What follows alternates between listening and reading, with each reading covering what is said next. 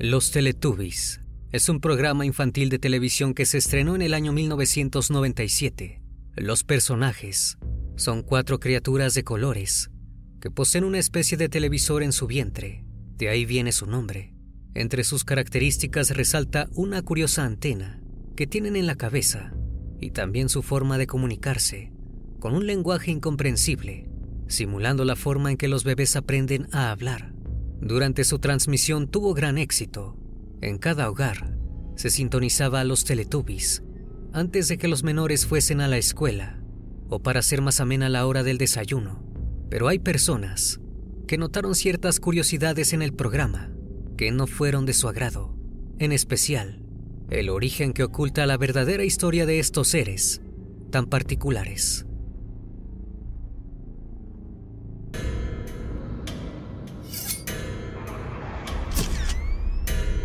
Fragmentos de la noche.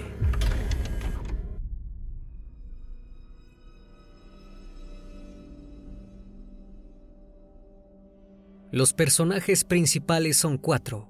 Tinky Winky, el Teletubby más grande y de color morado, con una antena de triángulo invertido. Dipsy, el personaje de color verde y tamaño mediano, que posee una piel más oscura que sus compañeros y tiene una antena recta apuntando hacia arriba. Lala, la Teletubby de color amarillo, también tamaño mediano y una antena de forma de rizo. Finalmente, la más pequeña llamada Po, el personaje de color rojo, con antena en forma de círculo, y a pesar de que su aspecto buscaba inspirar ternura en sus televidentes, muchos de ellos advirtieron que más allá de inocencia, inspiraban verdadero terror. Simultáneamente, llamaba la atención el lugar físico de los personajes, ya que muchos se cuestionaban qué significados tendrían sus antenas y el supuesto televisor en sus vientres. El programa fue muy criticado por no ser educativo y algunos padres consideraron que hubo episodios perturbadores, como el león y la osa, que afectaron a sus hijos y provocaban que tuviesen pesadillas por las noches.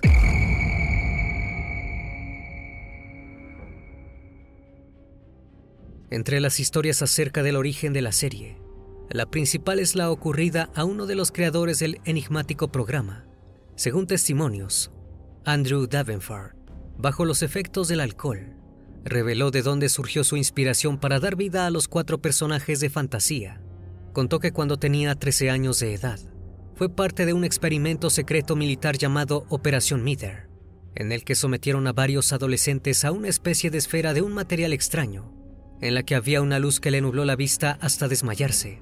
Al recuperar la conciencia y abrir los ojos, se encontraba en otra dimensión, en la cual habitaban extraños seres de diferentes colores, que medían como dos metros de alto. Tenían cuerpos parecidos a ratas gigantes. Usaban vestidos metálicos y antenas en la cabeza. Además, en su estómago llevaban una pantalla que proyectaba lo que pensaban. Según las palabras de Andrew, las criaturas actuaban de manera muy infantil, a pesar de su gran tamaño. La única manera de comunicarse con ellos era a través de la telepatía. Lo que Andrew pensaba se reflejaba en las pantallas del vientre de los aterradores seres. Los momentos que pasaron en la otra dimensión parecían muy largos. Sin embargo, solo habían transcurrido un par de minutos en el mundo real. Volvieron a la realidad gracias a una piedra cilíndrica, con una luz intensa, que hallaron aquellos extraños fenómenos.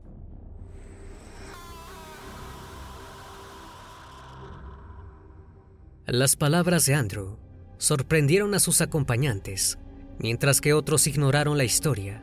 Hay quienes creen que todo lo que vio Andrew fue un mal sueño o alucinaciones producto de alguna sustancia que consumió. Si alguno le preguntaba sobre la historia, el hombre se ponía nervioso e inventaba alguna excusa como que no recordaba o que lo había inventado. Otra de las teorías del nacimiento de los Teletubbies tiene que ver con una historia siniestra se dice que los personajes se inspiraron en cuatro niños que perecieron en 1995, mismos que vivían en un sanatorio mental de Bulgaria. Estos menores recibían tratos inhumanos y a pesar del dolor, siempre sonreían. Sus nombres tenían cierta similitud con los nombres de los personajes infantiles. Lala, una niña que sufría de piel amarilla y no hablaba. Tohote, a quien apodaban Eutinki Winky, un pequeño con rostro deformado, que era sordo, a quienes sus cuidadores atormentaban dejándolo expuesto a frías temperaturas para que se pusiera azul. Donka, una pequeña incapaz de mantener alimento en su estómago sin tener náuseas y que solo balbuceaba.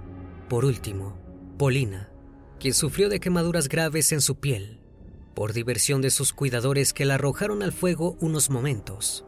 Sin embargo, ellos no hacían otra cosa más que sonreír y resistir. Lo único que realmente disfrutaban era ver televisión.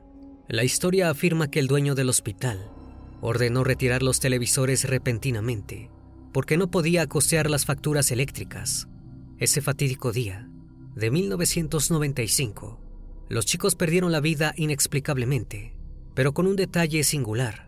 En sus vientres abiertos estaba un pequeño televisor bañado en sangre.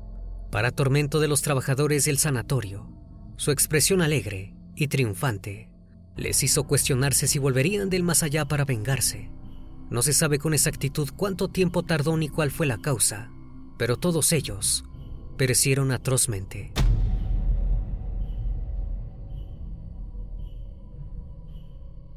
Por si esto fuera poco, Muchos padres de familia advirtieron que el popular programa tenía mensajes subliminales.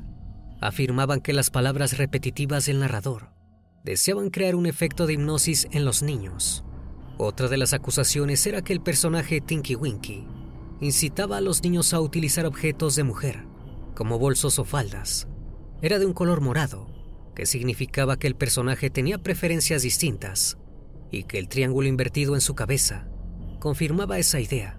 Expertos de la psicología apuntaron que las antenas que llevaban en la cabeza tenían forma de símbolos satánicos y sus colores representaban cierta tendencia íntima.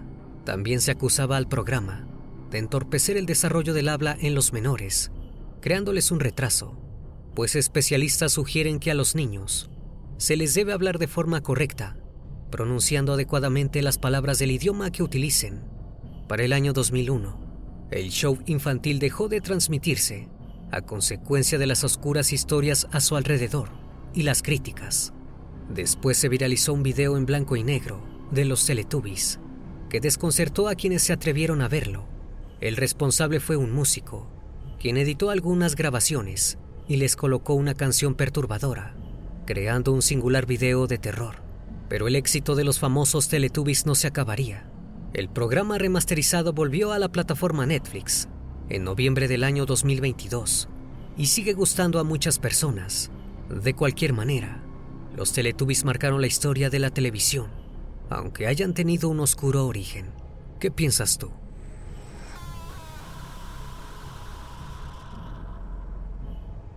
Espero que esta historia haya sido de tu agrado.